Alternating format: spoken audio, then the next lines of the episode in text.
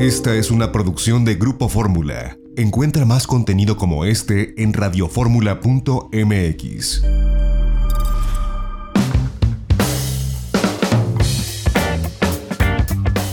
Ya estamos de regreso en itinerario turístico y bueno, el turismo se va a abrir poco a poco y los primeros viajes seguramente serán de proximidad. Es decir, lugares donde podamos ir en carretera, que podamos tomar el automóvil y trasladarnos, evitar eh, tomar un autobús o un avión donde hay más concentración de personas, ir a espacios abiertos donde no haya tanta gente, precisamente porque mientras no haya una vacuna para el SARS-CoV-2, para el COVID-19, tendremos que mantener estas precauciones eh, durante pues una buena parte de, de, nuestras vidas hasta que llegue esta, esta vacuna. Y por eso eh, hemos pensado en destinos que son cercanos a la Ciudad de México, a la Ciudad de Monterrey, al Bajío, a Guadalajara que seguramente empezarán a detonar ahora que después del primero de junio, de acuerdo al semáforo, ojo, de acuerdo al semáforo de la Secretaría de Salud, sepamos que podamos ya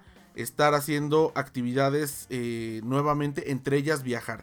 Y San Luis Potosí es uno de estos lugares privilegiado por su ubicación geográfica, porque está muy bien conectado por carretera y además porque tiene espacios abiertos impresionantes. Hace un par de días entrevistamos a Arturo Esper, él es secretario de Turismo de San Luis Potosí, precisamente con este tema, y esto es lo que nos dijo para los micrófonos de Grupo Fórmula. Muy bien, muchas gracias por este espacio, José Antonio. Eh, bueno, pues aquí, eh, ahora sí que sorteando con esta contingencia que se nos vino de repente y bueno, hacer lo mejor posible, ya listos para que paulatinamente en un futuro no muy lejano ya empecemos eh, con la reactivación.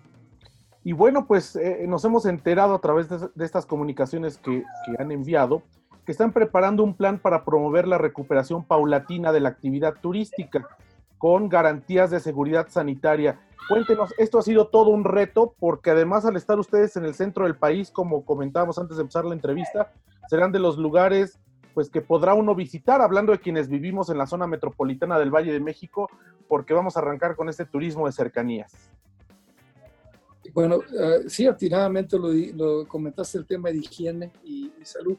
La gente eh, creo yo, eh, en este futuro inmediato va a ser eh, muy exigente en ese tipo de, de, cosas, en los protocolos de higiene, en que los lugares estén debidamente eh, limpios, que estén sin aglomeraciones, con las distancias, en fin, todo un protocolo de limpieza de higiene que ah, probablemente anteriormente si se si se buscaba o se pedía no, no, era como, no, no, no era como va a ser en esta ocasión.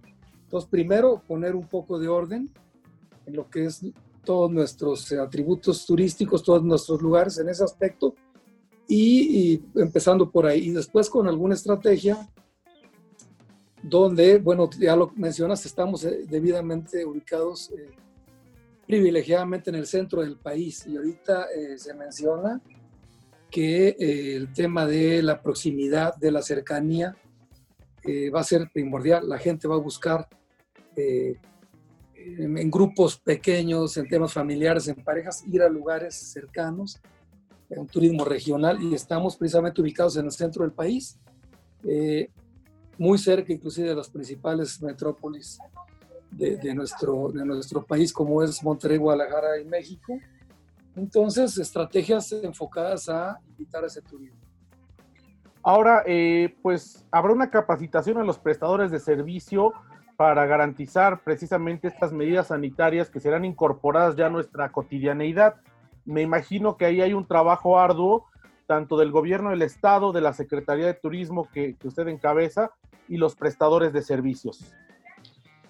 Sí, ya, el turismo a, partir de esta contingencia eh, cambia el turismo va a ser más exigente, ya lo, ya lo dijimos eh, en, esta entrevista previamente, eh, va a buscar eh, no, no, no muchas aglomeraciones, más orden, sanas distancias, limpieza. Y en eso tenemos que trabajar precisamente con los prestadores de servicio. Hay otro tema que va a ser primordial, donde cada vez se, se, se viene el tema de, la, de las tecnologías información y en eso también tienen que estar preparados ellos. A eso nos vamos a abocar precisamente. Y bueno, tienen ustedes espacios naturales muy abiertos, vaya, en la Huasteca Potosina, en la región del desierto también. No solamente el atractivo turístico es la ciudad de San Luis Potosí, que por sí es, es preciosa, pero me refiero a estos espacios naturales, porque bueno, el turismo comenzará de poquito en poquito, digamos, en cuanto al número de personas que podrán estar en un mismo lugar, y esto es algo ideal que no muchas entidades tienen. Por ejemplo, la región de Gilitla, la región eh, que está al, sur de, San Luis Potosí, en la Huasteca, pues ofrecerán esto que estaremos buscando, que son lugares naturales, amplios y sin masificación. Sí, sí, ya lo has dicho y quiero decirte que no, y ahí no, no, no vamos a ser modestos, creo que tenemos lugares de calidad, calidad mundial. Tenemos, eh, lo mencionaste, el Jardín Surrealista en Gilitla, que, que se ha convertido en el ancla de, nuestro, de nuestra Huasteca Potosina. La mayoría de la gente actualmente llega ahí buscando ese jardín y se desplaza a los otros lugares que no son eh, menores en, calidad. Ese jardín ha agarrado un prestigio, ha agarrado una, eh, una conocimiento, un gusto por la gente que atrae masas y eh, lo estaremos cuidando debidamente y también con los protocolos que ya mencionamos. Tenemos también lugares como el, sótano de las golondrinas, muy reconocido, es la, séptima cavidad vertical del mundo. Las cascadas de Tamul, unas cascadas de 100 metros de altura, eh, con un río color azul turquesa, etc. Eh, lugares de calidad mundial, no exagero, que cada vez se han ido posicionando en el gusto de las gentes. También en el lado del altiplano, hacia el desierto, pues el Real de 14 el segundo pueblo mágico en nombramiento de, nuestro país, eh, un pueblo eh, que te atrapa con un misticismo, un pueblo eh, cuya arquitectura quedó detenida en el tiempo, realmente también de, gran predilección del turismo que nos visita. Pues sí, la verdad es que qué bueno que esté ya este esta previsión que evidentemente irá de la mano, me imagino, de los semáforos que están en lineamiento federal de el desconfinamiento, por llamarle de alguna forma, y que bueno, pues San Luis Potosí será seguramente uno de los primeros destinos que como ya lo ha dicho secretario, no solamente de la Ciudad de México, sino del Bajío, de Monterrey, de la costa de Veracruz, estará abierto para que podamos eh, pues reiniciar los viajes a corta distancia y con toda la seguridad la seguridad sanitaria y por supuesto toda la garantía que, ha tenido San Luis Potosí como un destino de primera categoría hablando de turismo. Yo le agradezco que nos haya tomado este enlace y un mensaje que quiera mandarle a la gente que nos ve y que nos escucha con relación a lo que podrán encontrar en San Luis Potosí una vez que estemos saliendo ya paulatinamente y las actividades comiencen a tomar normalidad.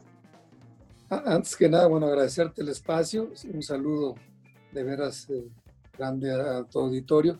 Decirle a, tu auditorio, a, los turistas, que San Luis Potosí estará listo para recibirlos.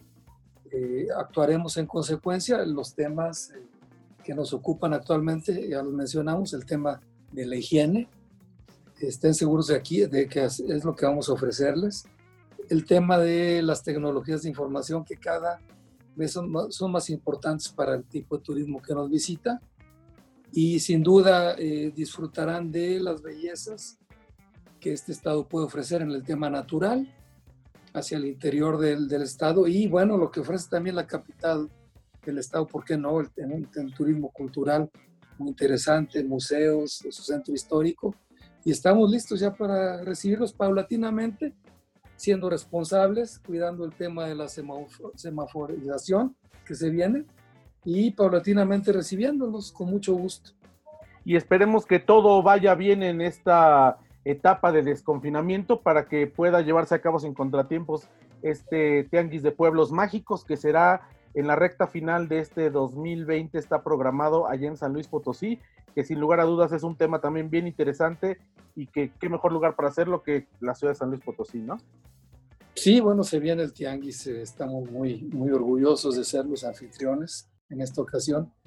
el privilegio de eh, que agradezco realmente al secretario de Turismo, Miguel Torruco, que nos dio la oportunidad de ser los anfitriones en esta ocasión y esperando que ya pronto llegue noviembre para hacer el mejor evento del año en la cuestión turística.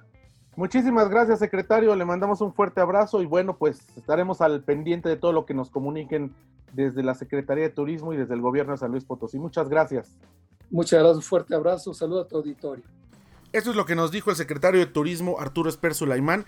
Y de verdad son lugares eh, espectaculares que se pueden visitar partiendo desde la Ciudad de México, desde el Bajío, desde Monterrey, desde Veracruz y son escenarios naturales que a veces uno no pensaría que están clavados en esta región del país, en esta región de la Huasteca y que bueno, pues la misma el mismo movimiento del turismo en los últimos años nos había hecho explorar dentro del país, quizás otros lugares, vale la pena explorar por supuesto todo lo que hay en el país, pero también destinos internacionales y a veces dejamos de lado estos lugares cercanos o de proximidad que van a tomar una relevancia importante ir y desayunar unos huevos enojados, que son en hoja de plátano, ahí en Gilitla, con un delicioso café de, lo que, de los que cosechan y tuestan ahí en la Huasteca, ir al jardines, a los jardines surrealistas que nos comentaba el secretario, al sótano de las golondrinas, de las guaguas, a, bueno, espectacular esta región de San Luis Potosí. Vamos a un corte, regresamos, tenemos más en itinerario turístico en este sábado. Recuerden, quédense en casa, todavía estamos en esta jornada nacional de sana distancia. No se vayan, regresamos. XEDF FM 104.1 MHz, transmitiendo con 120.000 watts de potencia desde Avenida Universidad 1273, Colonia del Valle, en la Ciudad de México. Grupo Fórmula, abriendo la conversación. 1230 AM, Grupo Fórmula Monterrey, abriendo la conversación. Esta fue una producción de Grupo Fórmula. Encuentra más contenido como este en radioformula.mx.